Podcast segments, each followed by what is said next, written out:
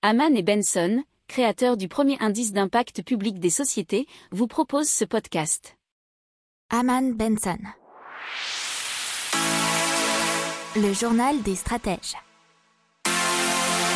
Boris Kalt.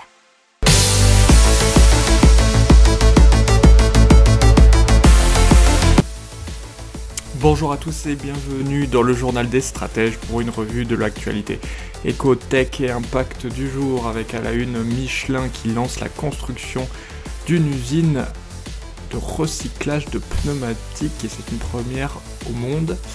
Dans l'économie, euh, des pertes records pour Total, Heineken qui va supprimer pas mal de postes, une année de faillite pour les entreprises européennes. Dans les technologies catalystes, euh, une intelligence artificielle pour soigner les maladies génétiques, SpinQ, un ordinateur quantique pour 5000 dollars. Dans l'impact, Amazon et son projet de 100% d'énergie renouvelable d'ici 2030 qui avance avec notamment un super parc éolien au large des Pays-Bas. Vous écoutez le journal des stratèges numéro 44 et ça commence tout de suite. Allez c'est parti, on commence avec Michelin donc qui lance la construction de sa première usine de recyclage de pneumatiques et cela avec Enviro, une société suédoise qui a développé une technologie brevetée permettant de récupérer le noir de carbone, le pétrole, l'acier et le gaz des pneus usagés.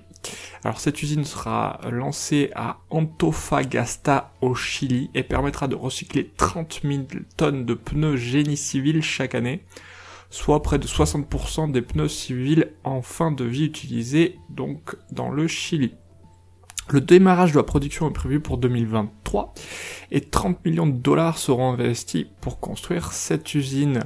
Elle favorisera donc l'économie circulaire grâce à ce procédé de recyclage novateur. Il faut savoir que 90% des matières régénérées seront réintégrées dans plusieurs types de production en base de caoutchouc, pneus, bandes transporteuses, produits anti-vibratoires.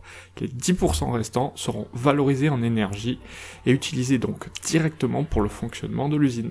Allez, dans l'économie, euh, les pertes records pour Total, puisque une perte nette de 7,2 milliards de dollars en 2020 puisque en 2019 le bénéfice total s'élevait à 11,2 milliards, donc son bénéfice net ajusté a chuté de 66% en 2020 pour arriver à 4,06 milliards de dollars.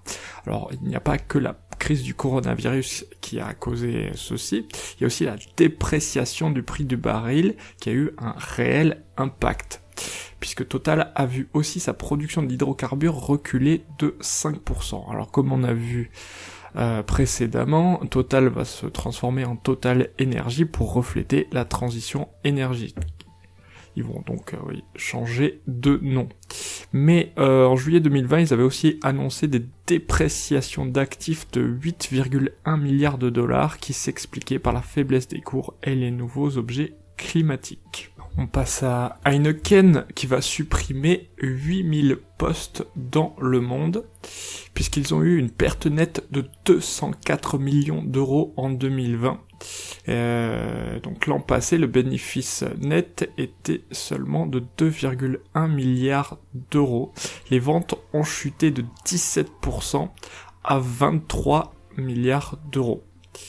Et il faut préciser euh, que moins de 30% des points de vente étaient actifs en Europe et en particulier fin janvier. On continue euh, toujours dans les nouvelles assez négatives malheureusement avec les faillites qui ont progressé euh, à l'automne dernier de 25,7% par rapport au second trimestre selon les données d'Eurostat. À noter qu'il y a donc 16 millions de chômeurs et 40 millions de personnes au chômage partiel en Europe en ce moment. L'Union européenne normalement devrait donner son feu vert au plan de relance de 750 milliards d'euros, mais il y a toujours plusieurs États membres qui hésitent à soutenir ces mesures sociales qui entraîneraient une augmentation de la dette. Le Parlement européen et le Conseil, euh, c'est bien sûr l'institution qui représente les États membres, devraient pour autant a approuvé la stratégie de relance. Ce sera ensuite au gouvernement de s'assurer que ces fonds parviennent jusqu'au PME. On continue dans les technologies avec Catalyst, une intelligence artificielle qui aide à soigner les maladies génétiques. Et c'est une plateforme d'intelligence artificielle qui est développée par White Lab Genomics. Et euh, il va y avoir donc un partenariat avec Geneton, qui est le laboratoire de recherche du Téléthon sur les maladies génétiques. Le but, c'est de rendre ces traitements plus accessibles financièrement.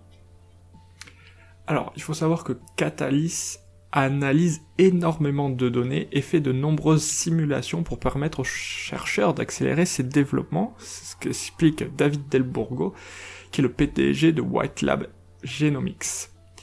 Euh, accélérer la recherche en utilisant l'intelligence artificielle, ça permet de mettre les médicaments plus vite sur le marché, mais également de réduire les coûts. Alors, je cite, aujourd'hui, une thérapie génique prend 10 à 15 ans de développement avec des coûts prohibitifs de plusieurs milliards d'euros, ce qu'explique donc David Delbourgo. Donc c'est une super initiative qu'on suivra avec plaisir. Petit mot de Leaf qui lance un boîtier capable de transformer un téléphone portable PC. donc c'est comme si l'on branchait un téléphone à un clavier et un écran externe intégré dans la coque d'un ordi portable. Il n'y a rien à paramétrer, synchroniser ou transférer puisque c'est son téléphone qui contrôle tout et ça coûte moins de 300 euros. Leaf L2EF. Allez, on passe à ah ben, une annonce assez impressionnante, c'est SpinQ qui veut commercialiser un ordinateur quantique pour 5000 dollars. Et c'est une start-up chinoise qui est basée à Shenzhen et qui voudrait dès la fin de l'année pouvoir commercialiser cet ordinateur. Donc c'est assez impressionnant.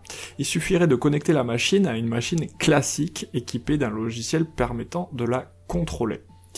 Alors, euh, au niveau des technologies, euh, SpinQ euh, recourt à la résonance magnétique nucléaire utilisée depuis très longtemps apparemment dans la médecine et notamment dans les IRM.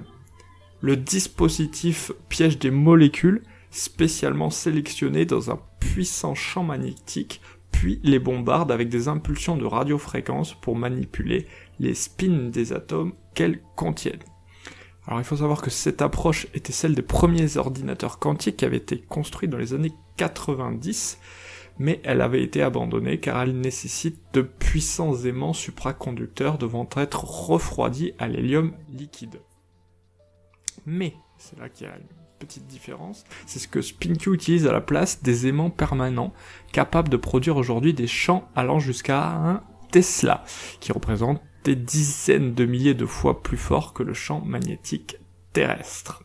Allez, dans l'impact, on passe donc à Amazon, qui vient d'investir dans un parc éolien au large des Pays-Bas et situé à, peu moins de 20 km au large des côtes néerlandaises. C'est un grand grand projet d'énergie renouvelable donc avec euh, deux co-investisseurs qui sont Shell et Eneco. Mais apparemment une fois le parc finalisé, Amazon en achètera plus de la moitié et donc en deviendra dirigeant de fait. Prévu euh, pour 2023, elle devrait produire 3,3 TWh euh, par an soit suffisamment d'énergie renouvelable pour alimenter plus d'un million de foyers néerlandais en électricité renouvelable. Ce que n'est pas rien. Alors, le cadre de l'engagement d'Amazon d'atteindre 100% d'énergie renouvelable d'ici 2030, euh, bah là, ils en sont pas très très loin, puisque Amazon affirme désormais être en bonne voie pour atteindre cet objectif avec 5 ans d'avance, soit d'ici 2025. Alors le parc éolien offshore des Pays-Bas, il explorera diverses techniques innovantes de stockage de l'énergie. Et euh, quand on parle de ce type d'énergie renouvelable, le stockage est important puisque c'est assez aléatoire comme production. Donc il y aura un parc solaire flottant, un stockage à court terme sur batterie, des turbines à réglage optimal et la production d'hydrogène vert. Pourquoi l'hydrogène vert c'est important? Puisqu'il peut être produit à partir de l'excédent d'énergie renouvelable grâce à un processus appelé l'électrolyse. L'électrolyse, qu'est-ce que c'est? Cela permet de stocker de grandes quantités d'électricité pendant de longues périodes avec des sous-produits non polluants. Donc le stockage de l'énergie toujours. Et donc euh, Amazon est donc dans la lignée euh, de son zéro carbone, mais apparemment ça serait d'ici 2040, euh, soit 10 ans avant la date limite fixée dans l'accord de Paris. Voilà, c'est tout pour aujourd'hui, je vous souhaite une excellente journée et je vous dis à demain. Ciao